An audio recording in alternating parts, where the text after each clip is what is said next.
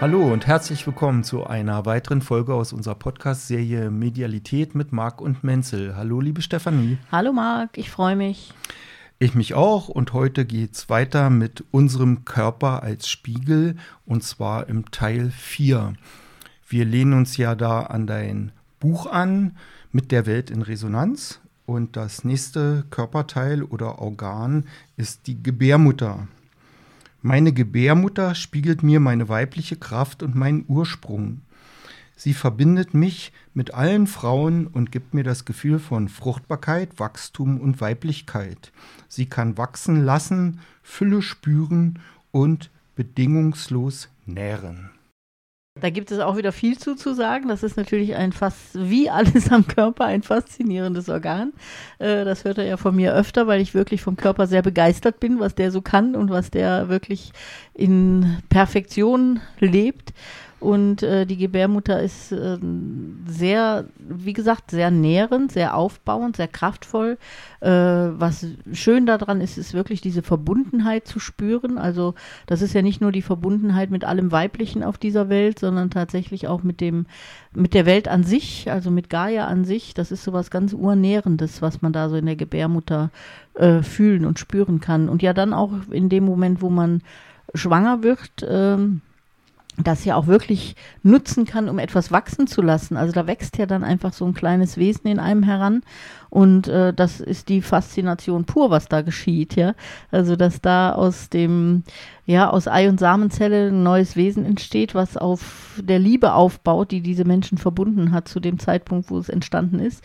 Und äh, dieses kleine Wesen dann über die Gebärmutter und über den Körper der Mutter an sich ja auch die ganze ähm, die ganzen Nährstoffe bekommt, natürlich, um wachsen zu können, aber auch die ganzen Informationen bekommt, um wachsen zu können. Und äh, dass das einfach so stattfindet und dass wir da äh, das Leben so weitergeben dürfen, all unsere Erfahrungen, aber auch all unsere ja, Informationen aus unserem Körper heraus und energetischen Informationen auch, das finde ich einfach absolut schön und ein tolles Gefühl. Und ich glaube, jeder, der Mutter geworden ist oder Mutter wird, ähm, kann das sehr gut nachvollziehen, wenn man sich da auch mit diesem Leben im Bauch verbunden fühlt und äh, sich klar macht, was diese Gebärmutter da auch leistet und was die für ähm, Funktionen ausführt, um das Leben zu schützen, aber auch um das Leben ideal äh, auf die nächste Generation eben vorzubereiten und stark zu machen und das Immunsystem aufzubauen. Das ist ja ein großer Teil davon, dass dieses Wesen, was da neu wächst, auch stabil in seinem eigenen Leben dann hinterher stehen kann. Also das ist wirklich ein Wunder der Körper und der Natur natürlich. Für mich selber ist es ein ganz, ganz schönes, rundes Gefühl, diese Gebärmutter zu haben, auch mit dieser Gebärmutter intensiv verbunden zu sein. Und ähm, man macht das ja zum Beispiel dann auch nach der Geburt von Kindern, dass man diesen Mutterkuchen, der abgegeben wird, ja vielleicht auch in die Erde wieder zurückbringt und äh, das der Erde zurückgibt, was da als Wachstumsorgan äh, in einem gelebt hat und gewebt hat. Und äh, das finde ich auch eine ganz schöne Geste, das zu machen. Also, dass man das beerdigt sozusagen oder mit der Erde wieder in Verbindung bringt. Das ist ja nicht in dem Sinne von Beerdigung, sondern wirklich nur in, im Wortsinn, dass man die Erde wieder damit äh, bereichert. Und ähm, ja, das ist ein sehr zentrales Organ auch. Und äh, ich glaube, wenn man damit sich rund ist und mit sich auch in, als Frau, als äh, Ausdruck der Weiblichkeit auch sehr zufrieden ist und in sich ruht, äh, ist das ein sehr kraftvolles Organ auch. Also wo man wirklich sehr viel Kraft bekommt und leben kann und diese Verbundenheit mit der Schöpfung ganz zentral spüren kann. Ich glaube tatsächlich ist das ein bisschen anders, als das für äh, die männlichen Organe ist. Also das äh, ist vielleicht wirklich was, was eine Frau auszeichnet oder was eine Frau ähm, ganz extrem genießen kann, könnte ich mir vorstellen. Mhm. Die Gebärmutter ist auf jeden Fall ein sehr wichtiges Organ. Das sieht man auch schon daran, dass äh, viele indigene Völker ja regelrecht Rituale haben, um die Gebärmutter zu ehren, zu würdigen. Ich selbst habe mal vor vielen Jahren ein Seminar zur Gebärmutter gemacht nach Sri Kaleshwar und das war auch sehr interessant, ja. Okay, gut, vielen Dank. Das nächste Organ ist unser Gehirn. Mein Gehirn ist meine mentale Lebenszentrale und Verbindung von Geist und Materie. Alle Wahrnehmungen fügen sich im Gehirn zu einem großen Bild der Welt zusammen. Es ist Sitz meiner Individualität und Kreativität. Das, was das Herz wahrnimmt und fühlt, bringt das Gehirn in die Welt. Ja, wie meinst du das? Also schon so, ich hatte ja schon um, bei der Beschreibung äh, des Herzens auch so ein bisschen gesagt, dass das Herz ja alles wahrnimmt, also dass darüber ja unsere energetischen Wahrnehmungen laufen und äh, alles, was uns mit der Welt verbindet über das energetische Feld, dass wir da mit anderen in Schwingung sind und äh, unsere Infos abgeben, aber auch die Infos der Umgebung aufnehmen. Und im Gehirn kann man sich vorstellen, das ist wie so eine Schaltzentrale dazu. Also da wird das alles verarbeitet, das, was nicht gebraucht wird, aussortiert und das, was gebraucht wird, an den Körper weitergegeben als Information, um auch den Körper äh, jetzt auf der rein äh, körperlichen Ebene zu steuern, ja, also mit den Hormonen, mit Hormonsteuerungen und äh, ganz viel läuft ja da über die Gehirnaktivität, aber auch unsere Wahrnehmungen. Also unser Gehirn sortiert ja im Moment aus, dass wir uns bei der Vierdimensionalität äh, aufhalten. Also dass wir sagen, wir nehmen alles, was äh, zu messen, zu wiegen, zu fühlen ist, äh, nehmen wir wahr und alles, was feinstofflich ist, sortieren wir aus. Also unser Gehirn nimmt diese Dinge auch wahr, die so da sind, auch die vom Herz äh, wahrgenommen werden können. Äh, aber das hat wie so einen Schalter umgelegt, dass es diese Dinge vielleicht noch als Ahnung im Hintergrund hat, aber nicht als Realität nutzt, um mit diesen Dingen äh, umzugehen oder sie für den Alltag zu nutzen. Ja? Und da sind wir jetzt ja auch gerade in so einem Veränderungsprozess mit steigender Energiefrequenz in der Umgebung, mit Veränderung der Schumann-Frequenz, ähm, dass wir so merken, auch unser Gehirn ändert sich da und schaltet langsam diesen Hebel um, dass wir diese feinstofflichen Ebenen durchaus jetzt wahrnehmen können und dann vielleicht auch für unser Leben nutzen können, was dann so telepathische Fähigkeiten angeht oder äh, andere hochfrequente Wahrnehmungsfähigkeiten, die ähm, durchaus ja immer daran zu erkennen sind, welche Techniken wir gerade nutzen. Wir haben es ja gerade von der künstlichen Intelligenz auch, dass es so in diese Richtung geht, dass jeder sich angebunden fühlen kann an diese Schöpfungsebene und jeder nicht mehr auf Wissen sich zurück äh, besinnt, also auf das rein intellektuelle Wissen, was bisher wichtig war, sondern in Zukunft wahrscheinlich auf das Kollektivwissen zurückgreifen kann. Und äh, dazu muss aber unser Gehirn sich noch so ein paar Schritte entwickeln. Das heißt, diese Hebel müssen umgelegt werden, dass unsere, wir, wir, es wird ja grundsätzlich mal so gesagt, unser Gehirn äh, brauchen wir nur zu 10 Prozent. Und das ist auch tatsächlich so. Aber diese anderen 90 Prozent, die wir da noch haben, die dürfen sich jetzt langsam entfalten, entwickeln und wir dürfen da die nächsten Schritte gehen, tatsächlich auf diese ganzen Qualitäten Zugriff zu haben. Und dann werden wir auch eine ganz neue Welt haben. Also ge unser Gehirn ist ganz, äh, ganz, ganz toll. Also ist natürlich wie alle Organe ganz toll. Und ähm, ist einfach ein Werkzeug, um sich in der Zukunft zukünftigen Welt mit mehr Dimensionen äh, noch besser, freier und äh, individueller, aber eben auch komplexer noch zurechtzufinden. Also das ist, da freue ich mich drauf, wenn das dann auch kollektiver noch umgesetzt wird. Mhm. Ja, das hätte ich auch gleich jetzt angesprochen.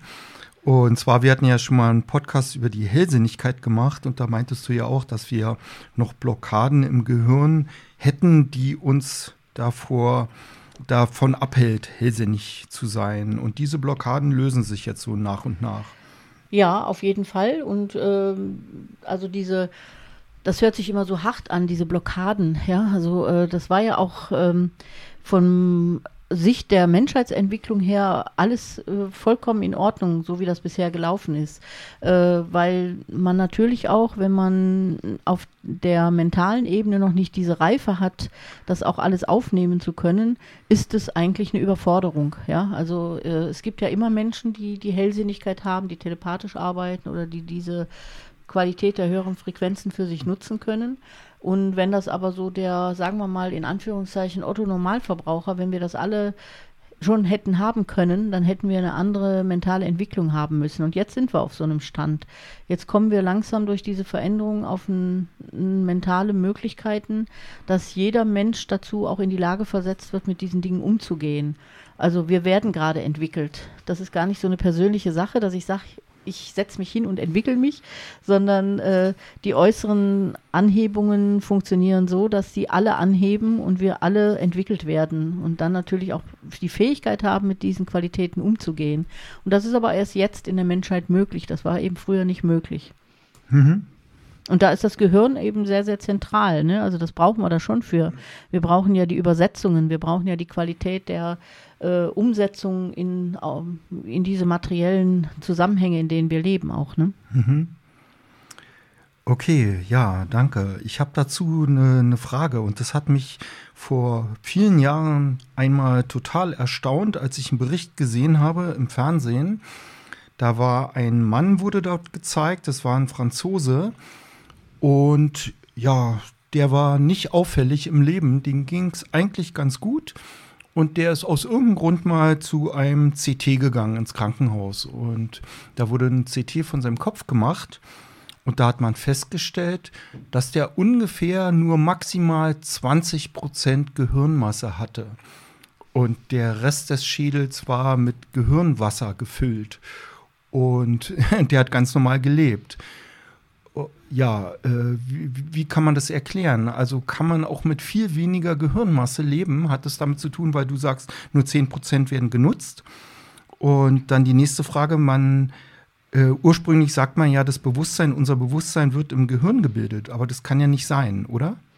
Also Bewusstsein wird für mich jetzt, äh, also das, das ist natürlich alles immer eine Definitionssache, ja, und aus welcher Richtung man sich mit solchen Themen dann auch beschäftigt. Also das Bewusstsein ist für mich nicht im Gehirn gebildet, sondern Bewusstsein ist was, was im energetischen Feld da ist und übers Gehirn vielleicht äh, äh, eingebaut wird in unser System, aber es wird auf jeden Fall nicht da gebildet oder da nicht verursacht. Also das äh, würde ich jetzt aus meiner Definition her anders sehen. Mhm. Und ich kann mir das schon vorstellen, dass wir tatsächlich nur einen Teil unseres Gehirns nutzen und dieser Mann wahrscheinlich genau gerade diesen Teil hatte und der Rest war eben nicht da. Dann wäre so die Frage, wenn es weitergeht in die Richtung der Telepathie oder der äh, Ausdehnung, was der dann für äh, Entwicklungsmöglichkeiten noch hat. Also ob die Sachen, die da fehlen bei ihm, wenn das wirklich fehlen ist und nicht nur verkleinert ist. Das kann ja auch sein, dass das Gehirn insgesamt verkleinert ist und äh, alles da ist, aber eben eigentlich geschrumpft ist oder so. Ähm, aber wenn die Dinge wirklich fehlen, wenn die Aspekte in seinem Gehirn wirklich fehlen, was der dann für Möglichkeiten hat, sich mental zu entwickeln oder auf diese ja, Weiterentwicklung, die jetzt so kommt, überhaupt sich einzustimmen. Das wäre dann mal interessant da zu erfahren. Ne? Mhm. Aber das ist durchaus so. Wir brauchen einfach sehr, sehr einen geringen Anteil nur von dem, was wir da an neuronaler Masse haben und äh, der Rest wird jetzt nach und nach geöffnet. Wir verändern uns da. Und ich glaube noch nicht mal, dass wir dann äh, 100 Prozent unseres Gehirns brauchen, sondern das wird auch wieder nur ein prozentualer Anteil sein, den wir jetzt für den nächsten Schritt auf die nächste Dimension nutzen. Und da kommt mit Sicherheit danach nochmal eine Entwicklung, dass der Rest des Gehirns auch aktiviert wird. Also ich äh, ja, bin da sicher, dass wir da noch einiges vor uns haben. Mhm. Also in dem Fall von diesem speziellen Menschen war das wirklich sehr erstaunlich, wie wenig Gehirnmasse der hatte. Und dass der weder krank war und sonst auch keine Auffälligkeiten gezeigt hatte. Ja, spannend sowas. Mhm. Mhm. Ähm, ich habe eine weitere Frage und zwar könntest du bitte was zu den Gehirnhälften, zu den Hemisphären sagen? Man sagt ja immer, dass die, das Gehirn hat ja zwei Hemisphären und zwar, dass die linke die analytische wäre, die männliche und die rechte die kreative, die weibliche. Siehst du das auch so und, und warum unterteilt man das so? Also das gehörte in unserer Menschheitsentwicklung auch zu, die, zu den Prozessen hinzu, die wir jetzt so in den letzten Jahrhunderten gelebt haben, wirklich diese Abtrennung zu erleben. Ja? Wir haben ja die Welten getrennt. Wir haben die ja nicht nur, äh, wenn ihr euch mal mit dem Thema der Dualität beschäftigt, ja in dieses männlich-weibliche auch getrennt. Und dann, ich habe das ja auch häufiger jetzt so in den Beschreibungen gesagt, äh, die rechte Seite steht dann auf der Körper, auf der energetischen Ebene. Äh, da, da kreuzt sich ja das Gehirn mit der energetischen äh, Ebene, die wir haben. Äh, die rechte Seite für das Männliche eben, für das eher äh, Abstrakte und für das Finanzielle und für das Arbeit, Arbeitsorientierte, während die linke energetische Ebene eher für das Emotionale, die weibliche Seite steht und alles, was so mit den Gefühlen und der sozialen Wahrnehmung zu tun hat. Also da haben wir uns ja auch abgetrennt oder wir trennen uns in unseren äh, Aspekten immer gerne ab und haben das über Jahrhunderte auch gemacht. Und äh, das ist so, also ich sehe das auch so, dass diese Hirnhemisphären da getrennt waren und äh, man kann eben sehr viele ähm, Mudras machen, beziehungsweise man kann sehr viele Übungen dazu machen, dass sich diese ähm, Gehirnhälften wieder verbinden. Das ist die Zukunft, ja. Also, dass wir nicht mehr abgetrennt sind, sondern dass wir wirklich aus dieser Verbundenheit heraus leben und dann auch keine Trennung mehr haben von diesem männlich-weiblichen, sondern äh, ja auch vom, vom sexuellen oder vom körperlichen her eher androgyner werden und dann jeder diese Qualität lebt, ja. Also, wir haben das ja schon in den letzten Jahrzehnten auch betont, dass auch Männer eine weibliche Seite haben und auch Frauen, Frauen eine männliche Seite haben. Das ist ganz klar, das ist ja auch logisch ja. Und jetzt kommen wir aber dazu, dass jeder in sich beides oder alles auch lebt. Also wir verlassen dieses, den Ausdruck in Dualität und wir verlassen das in jedem Bereich. Und da ist die Folge davon, dass diese Hirnverbindungen äh, wahrscheinlich dann auch diese Brücke, die zwischen diesen beiden Gehirnbereichen besteht, verstärkt wird, beziehungsweise auch diese Abtrennung sich mehr und mehr löst. Also das ist auf jeden Fall die Weiterentwicklung. Und das brauchen wir auch, um uns ganz und ganzheitlich wahrnehmen zu können. Also um äh, uns ganz mit allen Qualitäten wirklich authentisch und äh, aus der Mitte heraus wahrnehmen zu können. Also da geht auf jeden Fall diese Entwicklung hin. Mhm. Alles klar. Wenn ich jetzt ähm, ja Beeinträchtigung des Gehirns auch als Spiegel wahrnehme, ähm, was sagt mir das, wenn ich am ähm, Gehirn äh, Probleme habe? Dann bin ich ja eingeschränkt in meiner Lebenswahrnehmung, in meiner Lebensführung. Ähm, ja, wie kann ich diesen Spiegel deuten? Also genauso wie du es gesagt hast, du bist ja dann meistens eingeschränkt in deiner Lebensrealität, äh, hast äh, einen anderen Wahrheitsausschnitt oder kriegst vielleicht auch nur einen Teil der Realität mit und bist reduziert. Äh, das kommt dann immer ganz auf das Krankheitsbild an, was man da hat. Da gehen wir ja noch später auch mal drauf ein. Und äh, ich denke, das ist zu interpretieren wie alle Krankheiten. Das zeigt ja einfach, dass deine zentrale Schaltstelle äh, so funktioniert, wie es dir deine Seele als äh, Möglichkeit der Wahrnehmung hier gerne zeigen möchte möchte.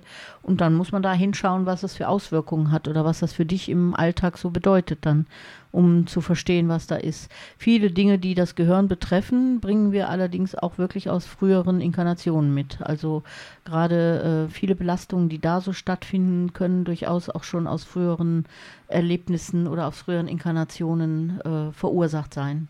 Mhm. Okay, alles klar, Dankeschön. So, Jetzt kommen wir zu den Gelenken. Meine Gelenke spiegeln mir meine Flexibilität in allen Lebensbereichen. Sie zeigen mir meine Beweglichkeit im Leben. Sie sind Grundlage für Richtungswechsel und Veränderung, Tragfähigkeit und Belastbarkeit, Elastizität, Ausrichtung und Stabilität. Ja, also sehr wichtig. Auf jeden Fall. Aber da ist es wie alles, es ist alles wichtig. Mhm.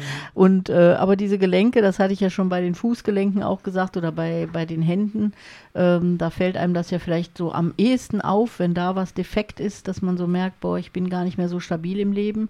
Aber natürlich sind alle Gelenke wichtig. Und äh, wenn ich da jetzt zum Beispiel mal die Wirbel auch als Gelenke sehe, ähm, wie wichtig die dann sind, also dass diese Stabilität und die Beweglichkeit im Leben auch bleibt.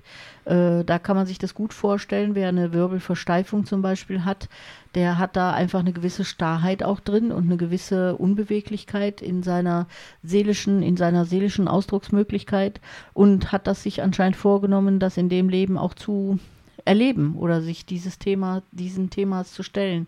Und wenn ich jetzt an die alle, alle anderen Gelenke denke, fangen wir mal an mit den Hüftgelenken. Da geht es ja wirklich darum, wie stehe ich im Leben, wie bin ich auf meinem Lebensweg unterwegs, bin ich da ähm, ja, flexibel auch, habe ich immer meinen Weg so beschritten, wie das für meine Seele richtig war.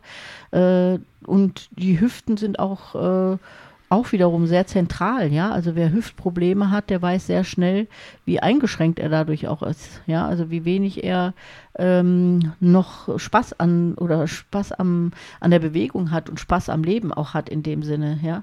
Und ähm, Das denke ich mal, kann man für alle Gelenke sagen. Ja? Wir hatten es mit dem Ellbogen, da ging es natürlich um diese Durchsetzungsfähigkeit, aber auch wer da Einschränkungen hat, merkt erstmal, was der Ellbogen so alles ausmacht. Ja?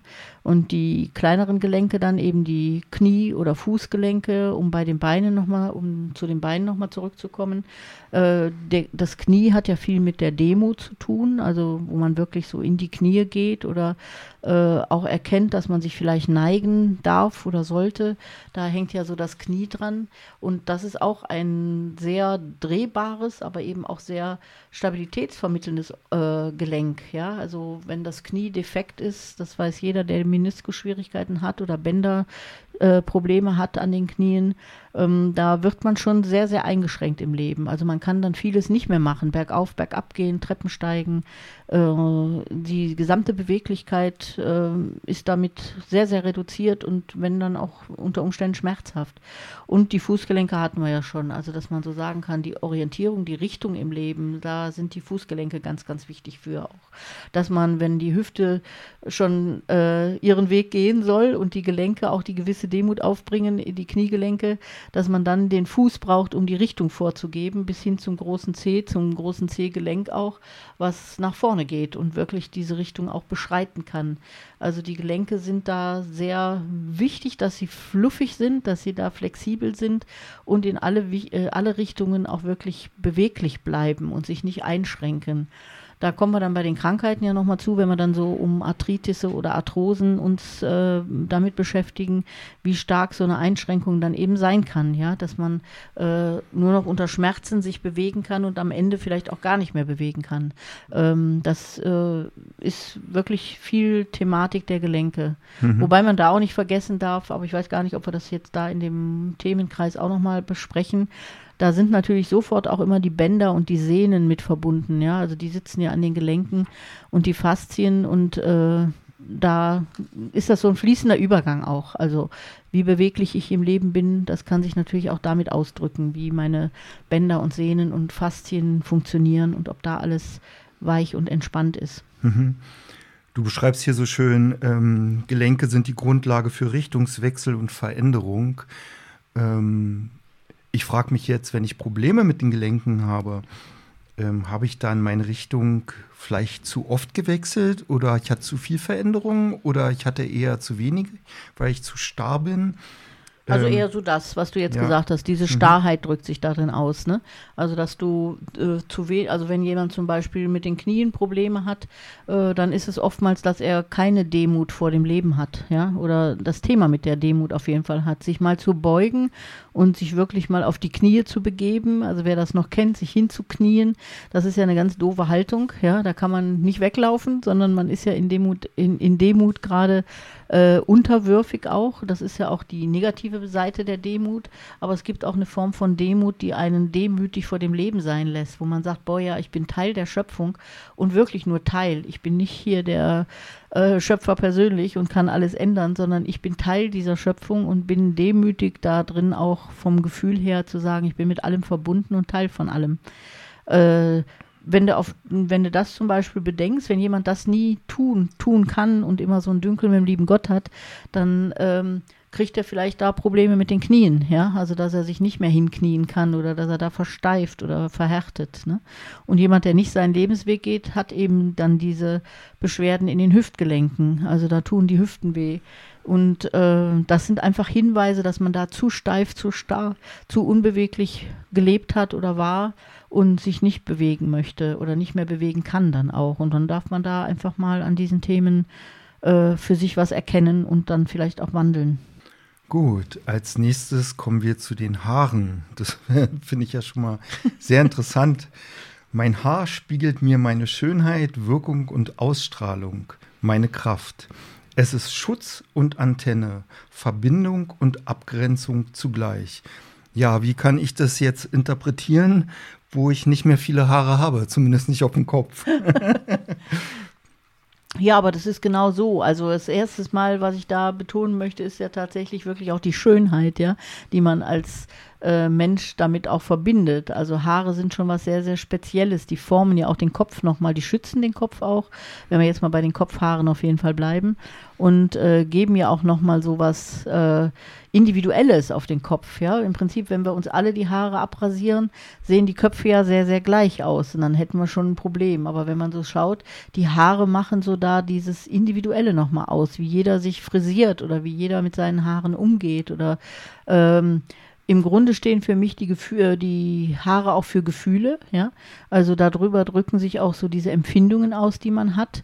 Das kann ich auch alles nur so wieder, äh, außerdem, dass ich da ja natürlich mit vielen Menschen auch zu arbeite, wenn dann so Haarprobleme auftreten oder kreisrunder Haarausfall oder Haarausfall nach medizinischen Behandlungen.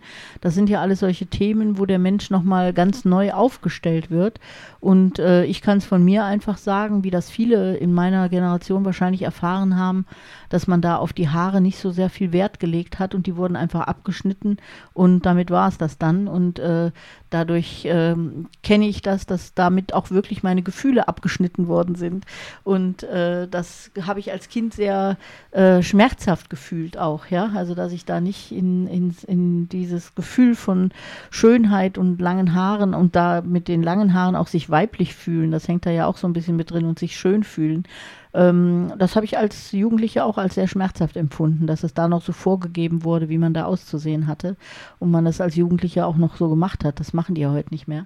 Aber ähm, Schönheit hängt da ganz arg dran, ja, also sich mit den Haaren auch pflegen, die Haare auch schön äh, stili ja, wie heißt das, frisieren, ja, oder schön machen, ähm, in eine schöne Form bringen.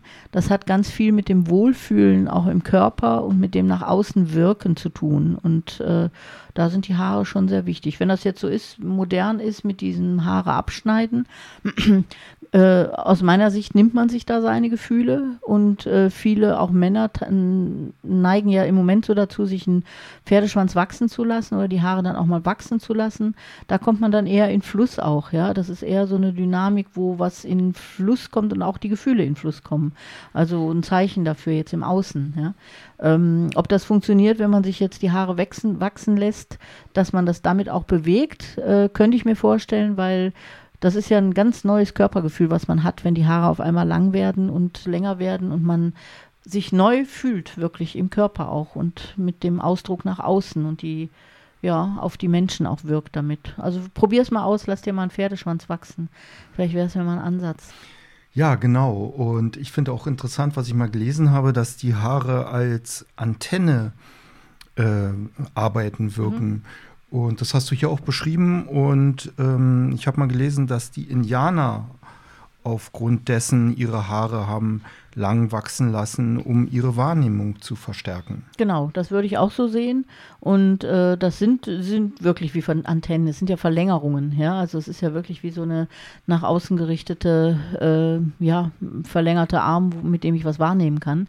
Und äh, vielleicht hat auch der ein oder andere den Film, den ersten Film von Avatar gesehen.